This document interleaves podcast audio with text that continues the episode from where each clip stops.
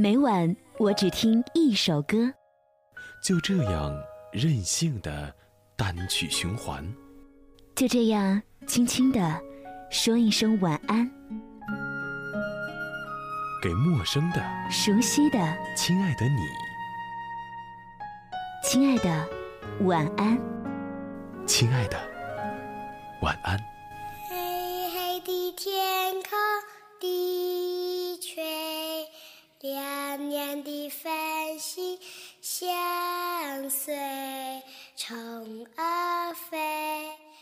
虫儿飞，你在思念谁？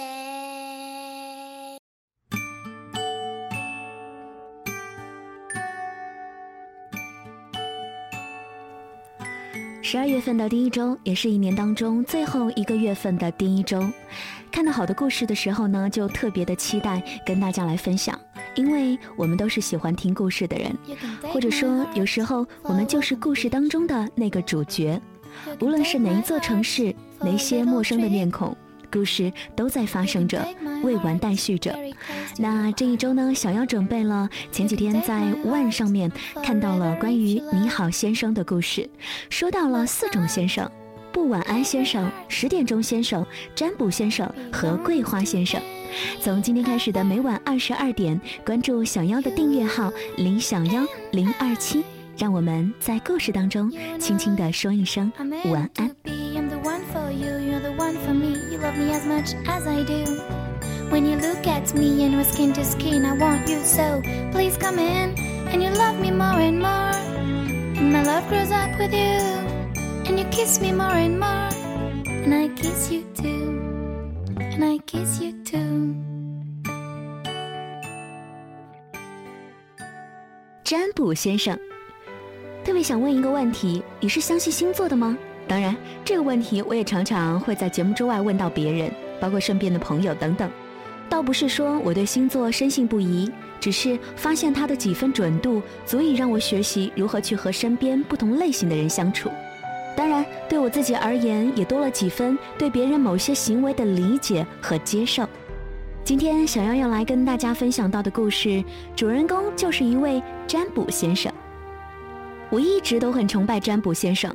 他的脑子里面有一个水晶球，他熟知星座、塔罗这一类近现代远渡重洋来的灵物。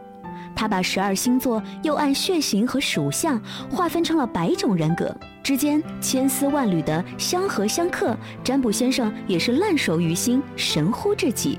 所以很多次只是初次相识，他似乎就可以把人给看穿了。我认识他的时候呢，是在一场同学聚会。他是 Z 同学带的朋友，介绍的时候说起这项本事，我是不相信的，喊他把在场人所有的星座都猜了一遍，结果全中，我仍然是将信将疑，喊他说说我，结果几句就字字戳中，我当时就服了，再问缘由，他只笑不语，神情犹如天机不漏的神算子。后来我时常找他为我解惑，分析分析这星座的性格和关系。占卜先生告诫我，就我而言，不要去惹摩羯座 O 型血的男生。虽然我会时常对天蝎座的人产生好感，但是为了长远的考量，还是少碰的好。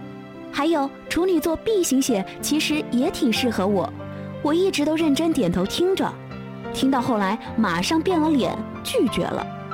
占卜先生珍藏了好几套塔罗牌，画风美幻，做工精良的，的确够专业。与他交流的时候，我拿出在网上买的附带详解的塔罗牌，遭到他强烈的鄙视。当然，他曾经是为我算了一次，结果还真的应验他的箴言。我来了之后，我来了兴致之后，时常请他给我算算，占卜先生却拒绝了我。他说，占卜是很耗灵气的，不能多用。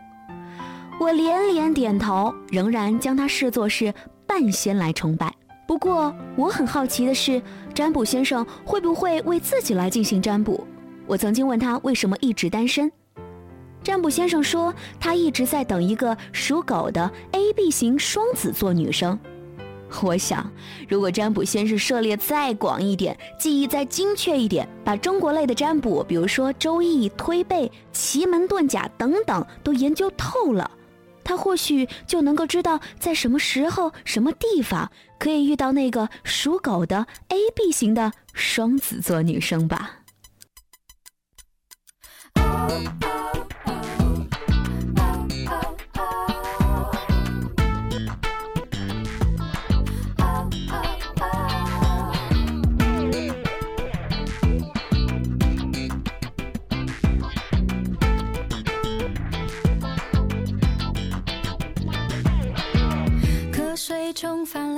天，撑到凌晨三点却舍不得睡。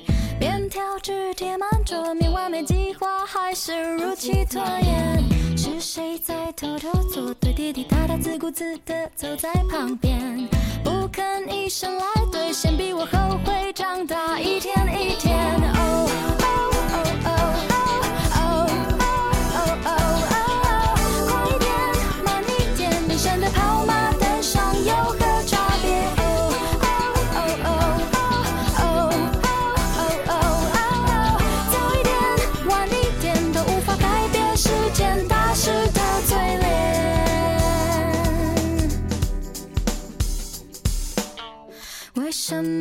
起的脸，在世界末日前度秒如年？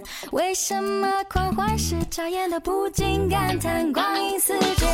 是谁在偷偷批阅？他滴滴答答，自顾自地走在前面，抄近炉火被催眠，不敌瞬间发现时过境迁。Oh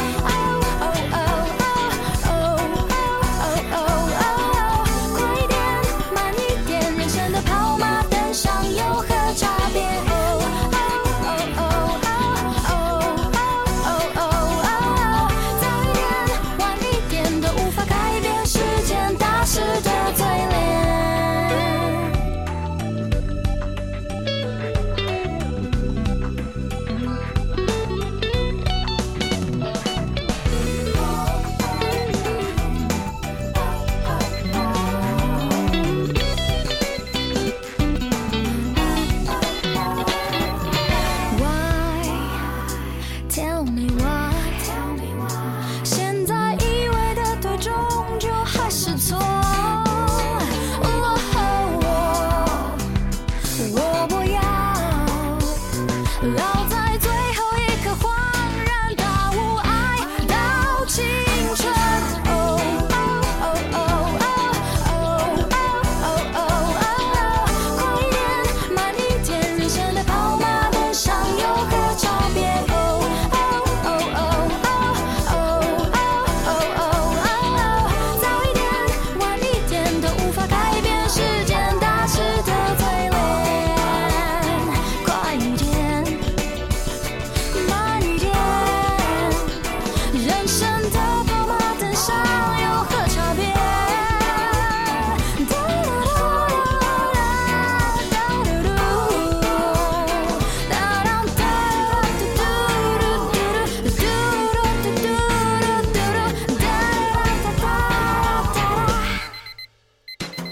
声音是有表情的，DJ 李小妖，独立主持人，声音爱好者。想听到更多 DJ 李小妖的声音故事，欢迎关注妖精的手指电台，微信搜索 DJ 李小妖，微信订阅号，拼音小写李小妖零二七。